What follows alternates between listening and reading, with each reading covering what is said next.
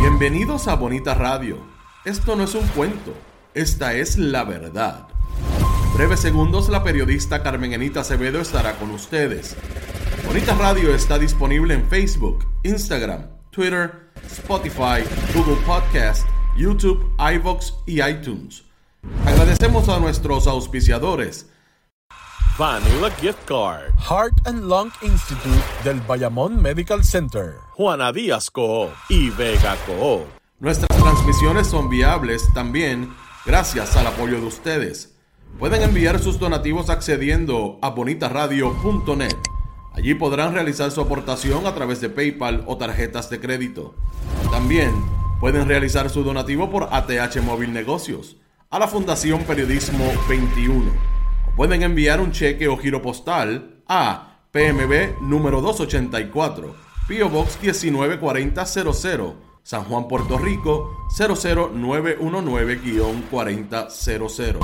Bonita Radio. Esto no es un cuento. Esta es la verdad. Con ustedes, la periodista Carmen Enita Acevedo.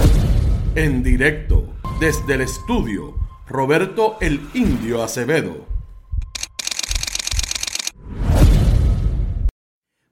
Tardes, Puerto Rico. Soy Carmen Enit Acevedo y a esta hora Bonita Radio se enciende para continuar conversando con ustedes sobre lo que ustedes tienen derecho a saber. Vamos a hacer análisis de lo que pasó eh, en el Tribunal de Estados Unidos en Puerto Rico, en la sala del juez Francisco Besosa, cuando lo menos que se identifica desde Anthony Maceira Sayas a su ex jefe y amigo Ricardo Rosselló Nevares es que usaba cannabis medicinal precisamente traído por dos ex asesores de la fortaleza.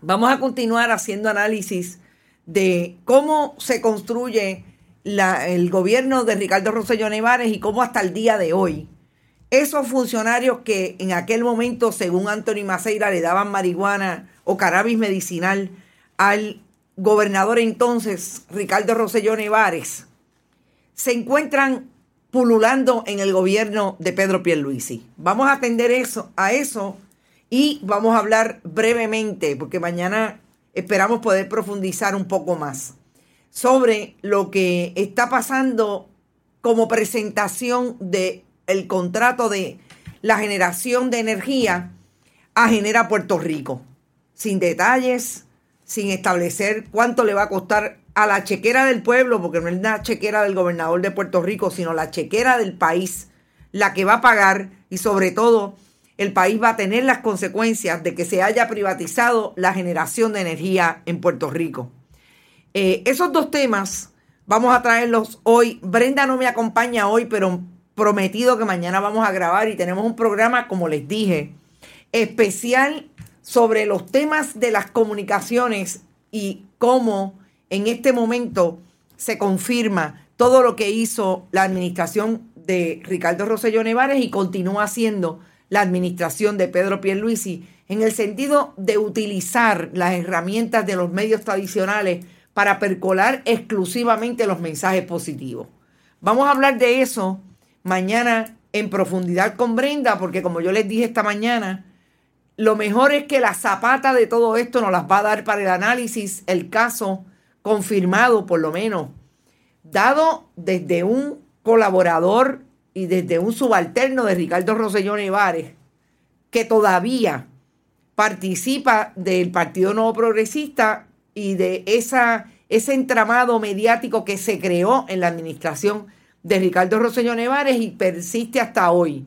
Y cómo casos como el de Aguadilla, recordemos siempre, Brenda exclusivamente habla del caso de Aguadilla desde el punto de vista mediático, de lo que supone. Yo les voy a traer mañana, en efecto, cómo es que es tan importante el asunto de comunicación dentro de todo lo que está pasando, incluso en Aguadilla. Por con razón era tan malo, dice mucho humo en la cabeza, decía, dice Rafael Torres. Eduardo Malavé también está por ahí. Elena Carrasquillo hace tiempo que no venías por ahí. Tata Díaz desde Winter Garden, Florida. Gracias a la diáspora puertorriqueña que siempre nos apoya. Eh, Sol Pérez también está por ahí. Saludos desde Nueva York. Escuché 40 minutos de la conferencia de prensa sobre la generación y, te dio un ataque de ansiedad, me imagino. Creo que dijeron que son 10 millones por cada año. En el comunicado de prensa no hay un solo detalle del, proyecto económico de esa privatización. Y ahí era donde tenían que dar mayores detalles para eh, los periodistas podérselo transmitir al país. Imagínense si la estrategia COI está clarita en la administración de Pedro Pierluisi. Por ahí está Amanda Cordero, eh, lo del cannabis es lo menor. Ricky siempre ha sido problemático y no reformable. Es un criminal igual que su padre, dice Amanda Cordero. Ed Méndez también está por ahí. Vamos para, vamos para eso ya mismo, hablar de los presuntos implicados desde los influencers. Interesante. Saludos después de vacaciones en el limbo de Facebook. Oye, sí, Ani Román, te castigaron, te metieron en la policía de Facebook. Wandalín, ¿qué condición tiene él para usar cannabis medicinal? Moronidad mitus. Wanda, no me hagas eso. Análisis saldito. Saladito es mejor que un ososo, dice Héctor Álvarez. Brenda te acompaña, ya, ya les contesté a Janet Chaviel, Omaira, Omaira García desde Arecibo, Omaris, Omaris. Ilka también está por ahí, Sol Pérez, Rafael Torres, Carmen Negrón. Gracias, gracias por la felicitación, Carmen. Eh, Miren, vamos, y me voy 15 minutos antes porque no lo pude hacer para ahora. Yo les prometí que les tengo el producto de una investigación que llevo, yo creo que desde que empezó el asunto en Aguadilla, yo estoy detrás de hacer un perfil y producir una buena investigación en profundidad de lo que, quiénes son los personajes de Aguadilla. Y yo creo que lo he logrado, a pesar de que no voy a tener comunicación ni con los abogados porque no me contesta el licenciado Miguel Torres Torres y tampoco el oficial de prensa, que es una sorpresa eh, de el contratista de Aguadilla de Cliff. Pero yo estoy escribiendo ya y espero mañana por la mañana tener la historia y a las 11 de la mañana traer un análisis de eso que le gustan a ustedes. Eh, y sobre todo revelar porque hay mucho que revelar. Como están salpicados en este caso, muchachos, aquí se moja todo el mundo. Creo que dijeron, bueno, vamos a empezar por el asunto de la generación. Gracias, Gine Xavier.